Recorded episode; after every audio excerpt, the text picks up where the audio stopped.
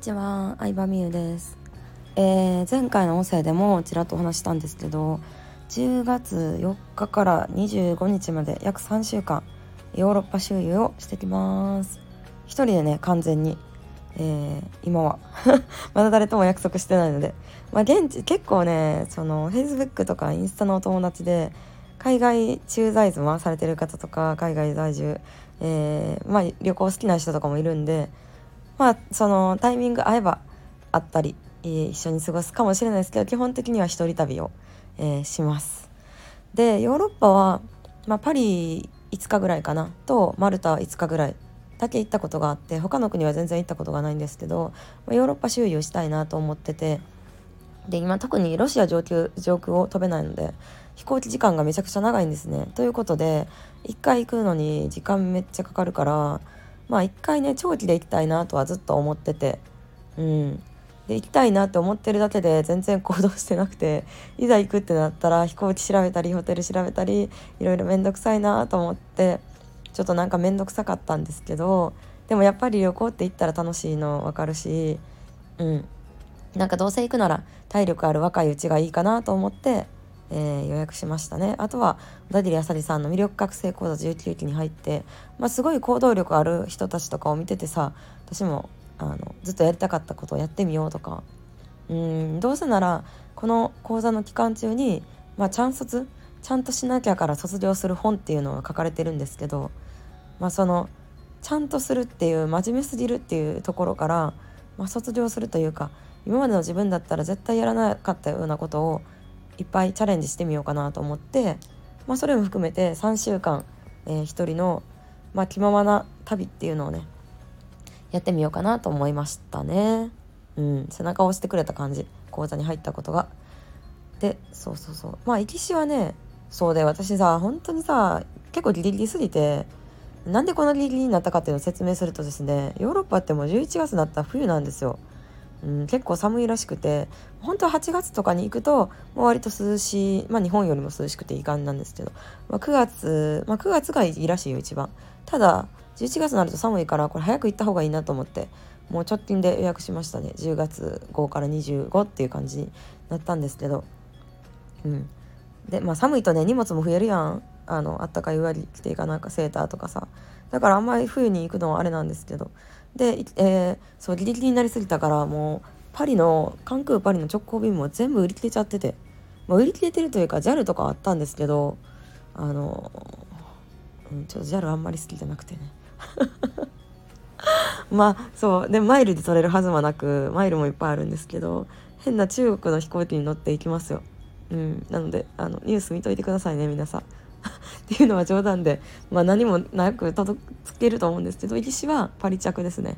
あの中国アモイを経由して、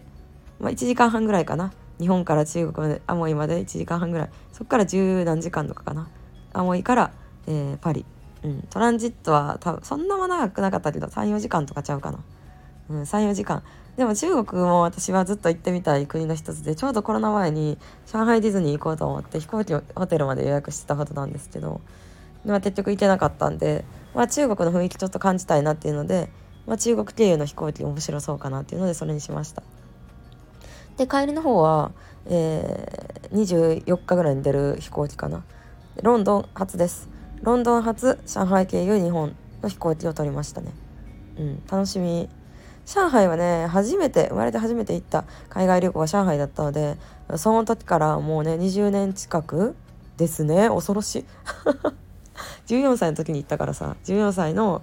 14歳？え？じゃあ高校1年生か。10まあ14歳15歳ぐらいか、うん、約20年前上海がこれから来るぞって感じの時にフィールドワークしに。なんかそういうねあの高校はね結構なんていうの？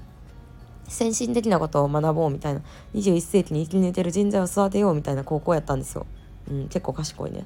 で上海にフィールドワークしましたね。現地の大学生。現地のね大学生が3人3人1組のグループに大学生が1人ついて通訳とか道案内とかしてくれるんですけどうちらのグループめちゃめちゃイケメンがついてくれたんですよ。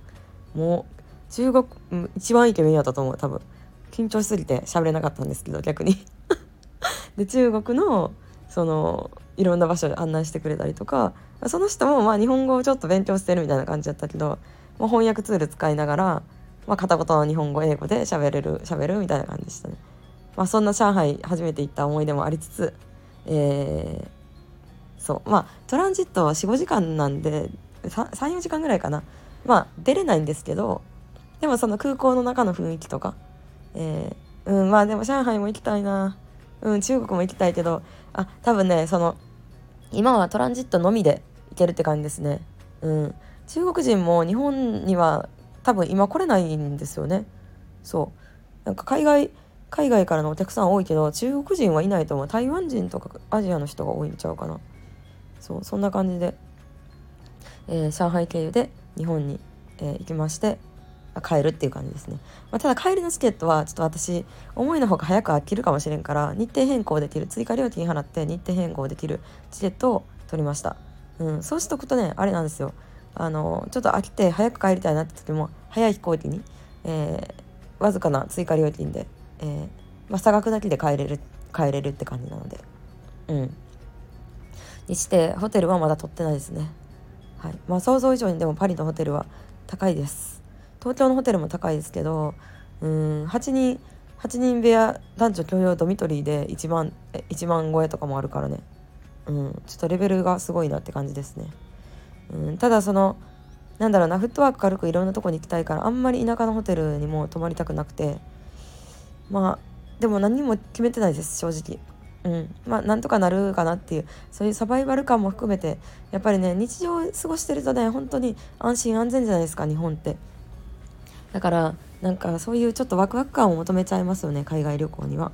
うんなんか物なくしたりとかさなんか時にはさすられたりとかすられるの嫌ですけどなんかそういうトラブルでさえもちょっと楽しみにしたいなということで、えー、はい、またこれからまあさすがに到着してから3日分ぐらいのホテルとかは予約しておこうかなとは思いますけどあの何も決めない旅を楽しみたいと思います。ではでは。